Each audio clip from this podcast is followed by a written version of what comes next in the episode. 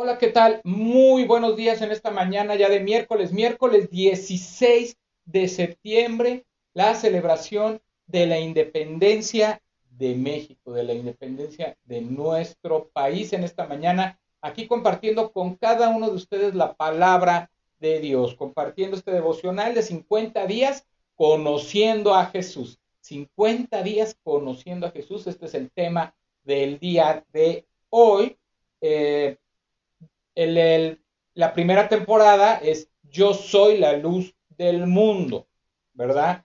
Ayer ya vimos el, el primer tema que fue Necesitamos un avivamiento. Hoy nuestro segundo tema del día 2 es Su luz le da sentido a tu vida. Pero antes de comenzar, vamos con una alabanza.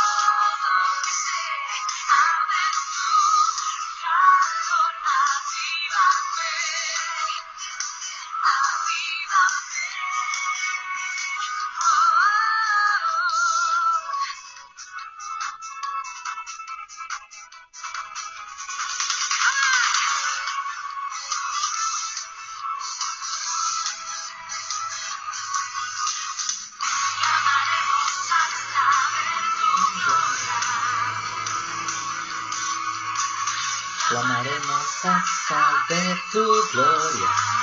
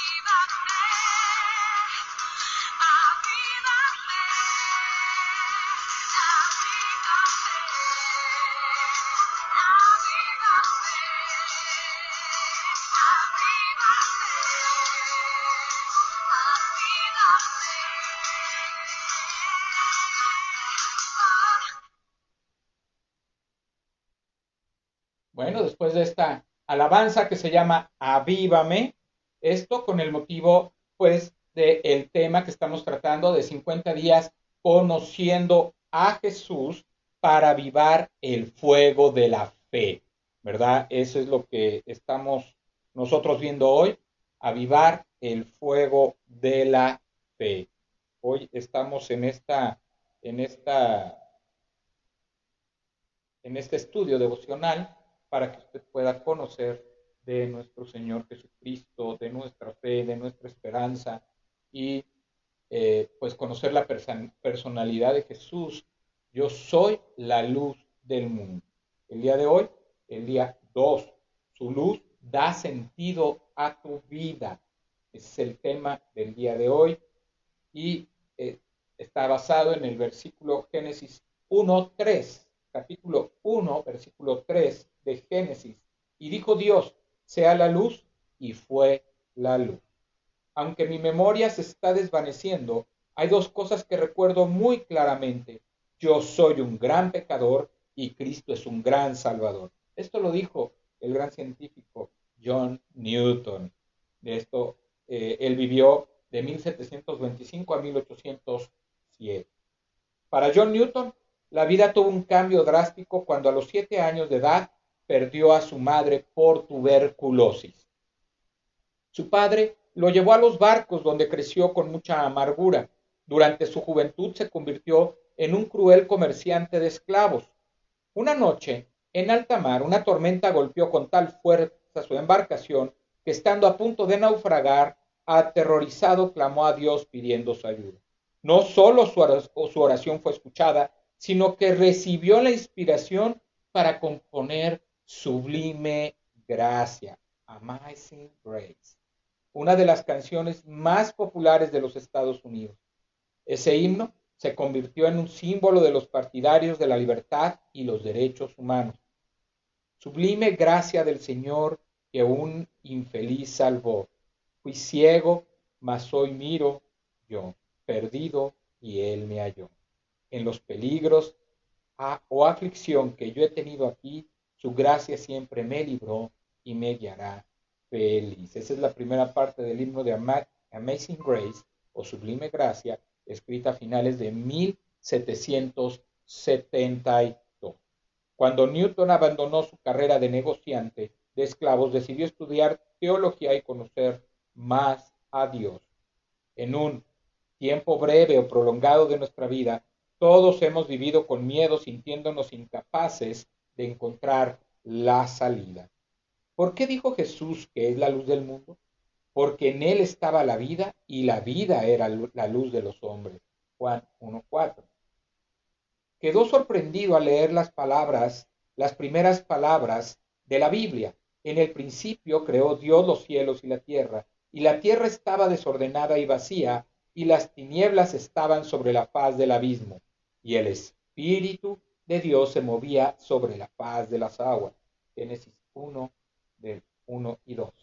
Moisés fue inspirado por Dios para describir el inicio extraordinario del universo, el cual se encontraba desordenado y vacío.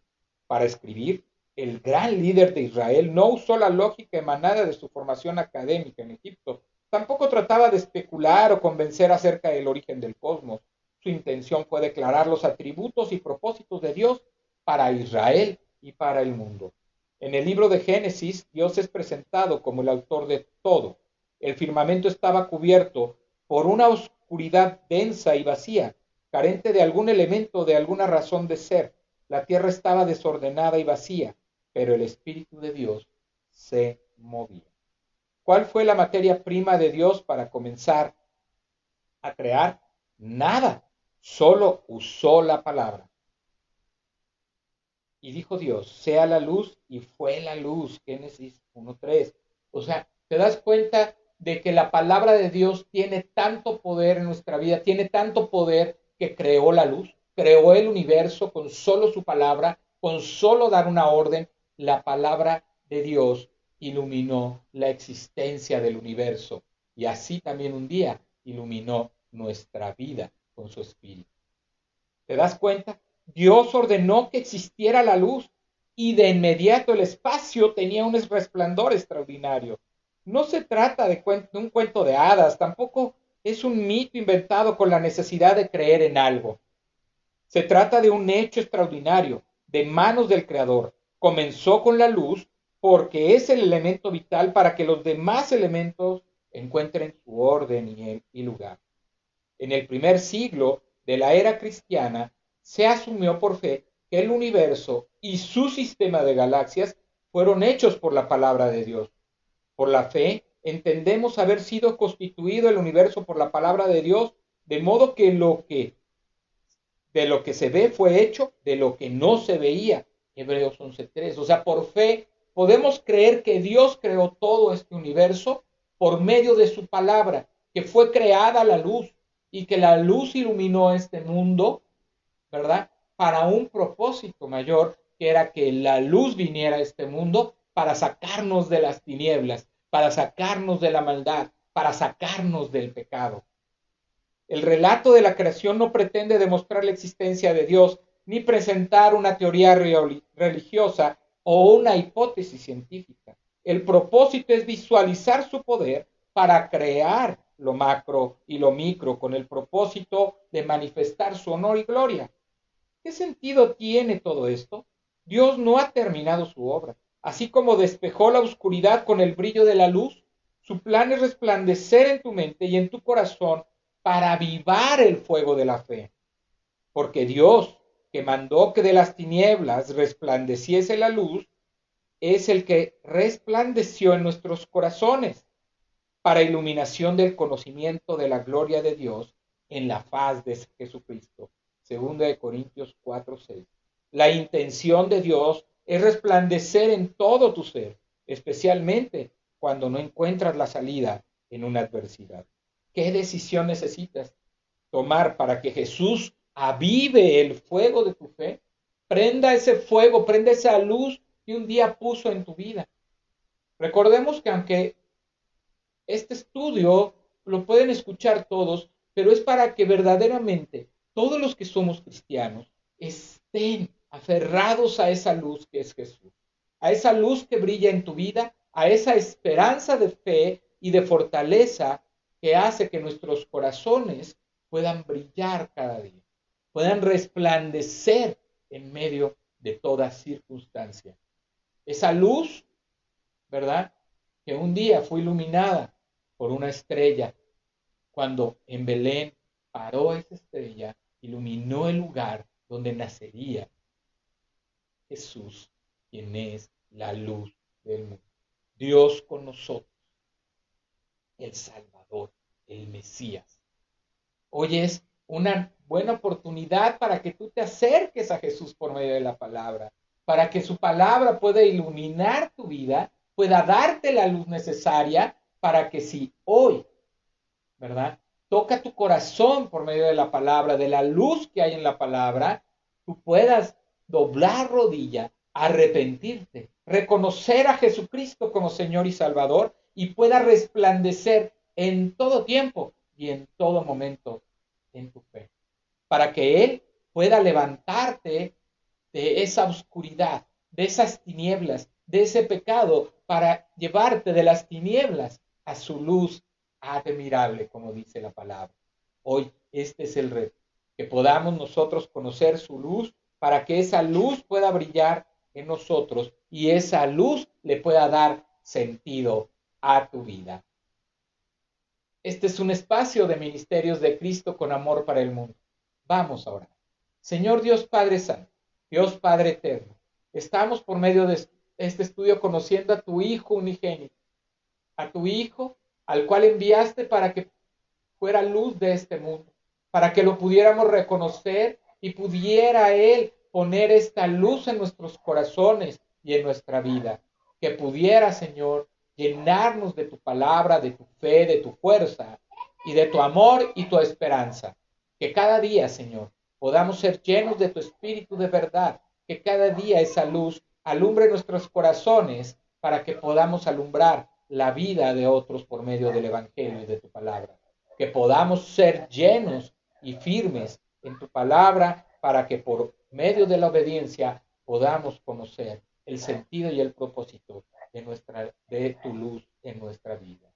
Bendice a todos los que escuchen este mensaje y a todos los que lo vayan a escuchar posteriormente también. Te damos gracias en el nombre de Jesús.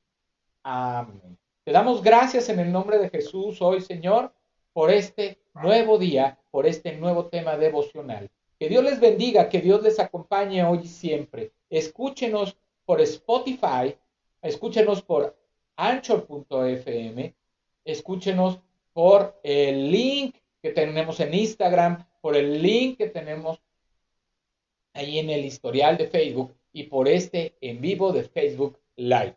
Que su vida sea de bendición y pueda venirlo acompañando cada momento y cada instante.